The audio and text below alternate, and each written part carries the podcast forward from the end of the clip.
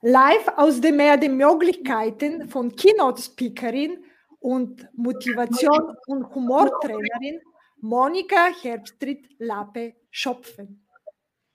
In Espresso Talk Omniblick geht es um Hinhören statt Zuhören. Jeweils nur eine Branche pro Termin. Ich will euch und mich inspirieren lassen, von fremde out of the box zu denken und fremde Perspektive bewusst wahrzunehmen. Und ich komme jetzt gleich mit der ersten Frage zu Monika. Wenn wir deine, wenn du deine Branche nur in zwei Minuten zusammenfassen sollst, was werden wir von dir hören? Danke, liebe Margarete, für die Einladung. Grüß Gott auch meinerseits. Äh, ich bin Keynote Speaker, Top-Trainerin und High-Performance-Coach. Und ich sehe es als meine Aufgabe, Menschen zu inspirieren und zu bestärken, sich der Herausforderungen der Gegenwart zu stellen und dass wir gemeinsam eine freudvolle Zukunft gestalten. Und dazu schöpfe ich aus einem ganzen Meer an Möglichkeiten. Und dieses Meer an Möglichkeiten erschließt sich mir einerseits als Mathematikerin und Physikerin. Da bin ich dressiert. Keine Lösung. Welche Annahmen müssen wir verändern, dass es Lösungen geben kann? Und die Physiker überhaupt, wie sich die Atome in den Sternen spiegeln und umgekehrt. Und außerdem füllt sich mein Meer der Möglichkeiten aus meiner Tauchbegeisterung. Beim Tauchen sieht man die Wasseroberfläche von unten. Wenn das nicht ein Perspektivenwechsel ist, und ich wollte eigentlich nur zwei Seiten schreiben, was man vom Tauchen fürs Business lernen kann. Und daraus ist ein ganzes Buch geworden, Tauchen im Ozean des Lebens. Und 2018 habe ich dann mein Möglichkeitsmeer geflutet.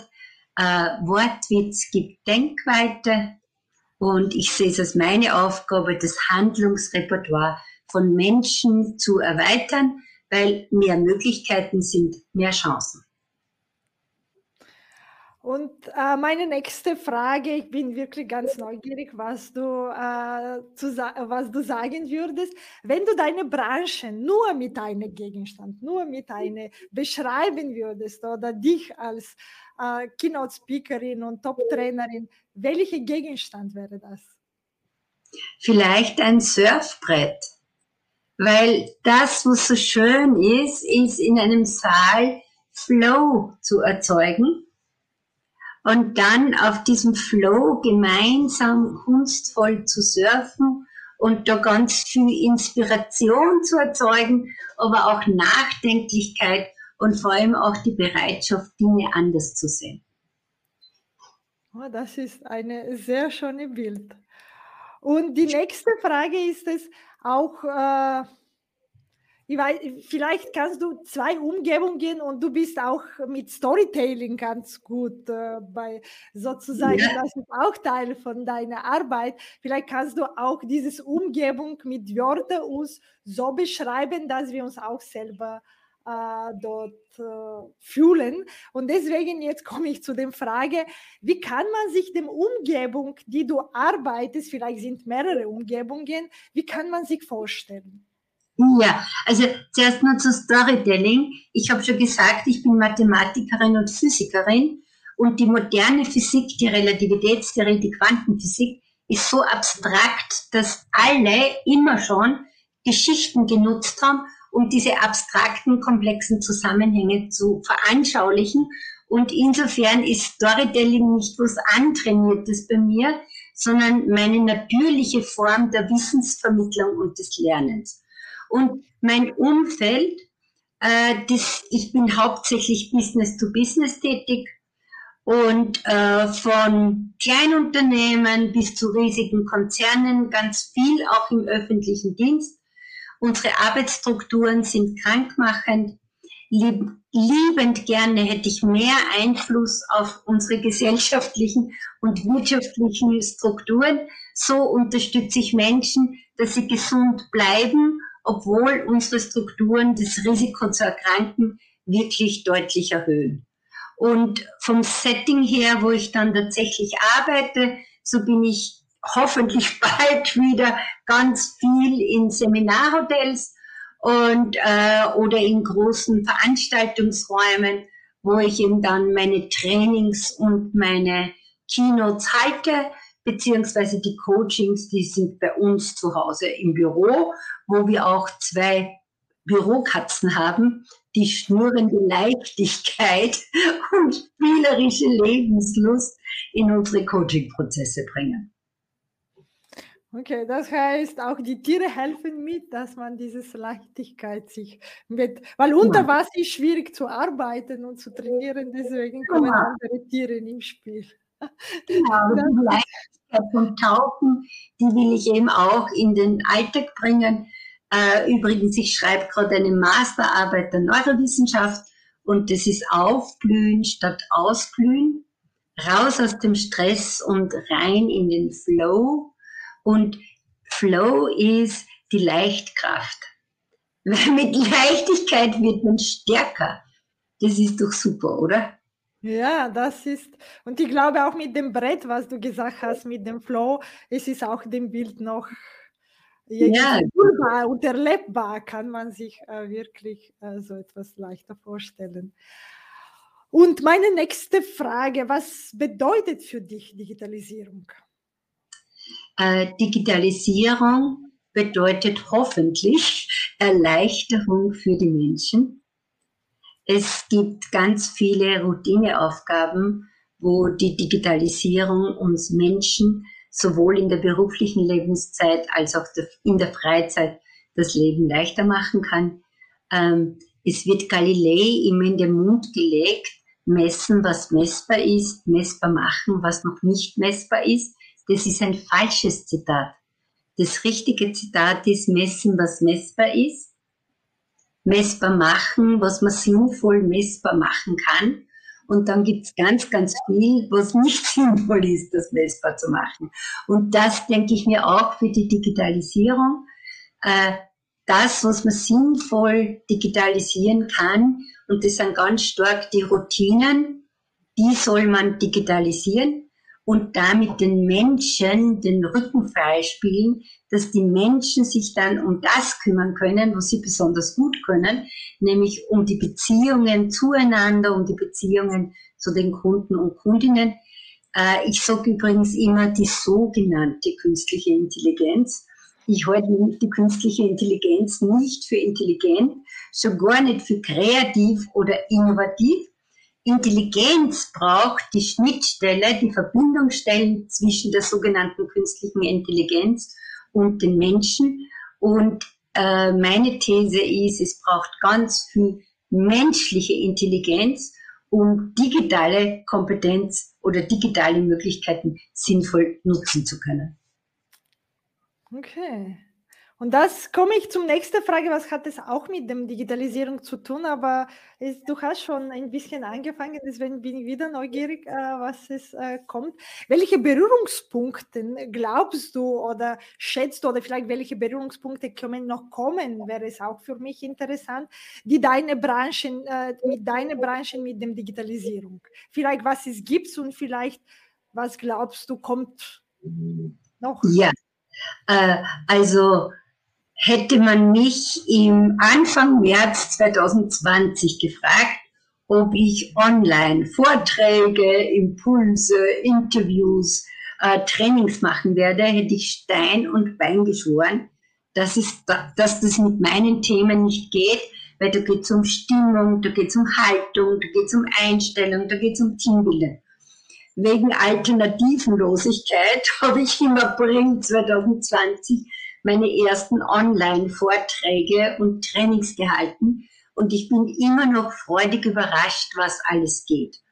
Und das, was sich bei uns bei Speaking und Training abzeichnet, ist eine hybride Zukunft. Also ich freue mich darauf, wenn es hoffentlich bald wieder viele Präsenzvorträge und Trainings gibt ich werde zum Beispiel nie wieder für eine zweistündige Vorbesprechung nach Karlsruhe fliegen. Das mache ich mit MS Teams oder Zoom oder zum Beispiel Coaching gehen mit kaum Einschränkungen, online wie Präsenz. Und damit kann man Distanzen überwinden. Äh, und äh, in meiner Branche, je nach Thema unterschiedlich, bildet, äh, nämlich unterschiedlich von der Gewichtung, bildet sich heraus ein Hybrid zwischen äh, Präsenz und Online. Und äh, ich darf hier mitgestalten im Vordenkerinnen-Netzwerk Net of Brains. Und was eine große Zukunft haben wird in unserer Branche, sind die virtuelle Brillen, wo man dann ganz, ganz tolle Trainings macht. Also der von mir sehr geschätzte Dr. Franz Hütter, der Begründer von Net of Brains, der mich eben da eingeladen hat, mitzuwirken, der macht schon virtuelle Reisen durch das Hirn und dann kann man schauen, wie die Ionen durch die Ionenkanäle der Neuronen und wieder in den Synapsen die Neurotransmittoren und wo da die tief gelegenen Hirnstrukturen sitzen und wie die aktivieren. Und ich glaube, dass diese Möglichkeiten von VR-Brillen derzeit ganz am Anfang stehen, aber dass da noch ganz, ganz viel möglich ist. Ein Speaker-Kollege macht sogar schon Hologra äh, Holographie-Vorträge, wo man dann ihn selbst äh, in dreidimensionalen Bergwelten sprechen hört. Also da wird sich sicher noch ganz, ganz viel entwickeln. Okay, okay. Das heißt, dieses Berührungspunkt, was genau deine Branche betrifft, aber auch das, äh, was du sicher schon seit vielen Jahren nutzt, auch die Kommunikation mit dem Kunden äh, und auch die Information, ja. das ist alle trotzdem, glaube ich, auch Berührungspunkte mit, dass man.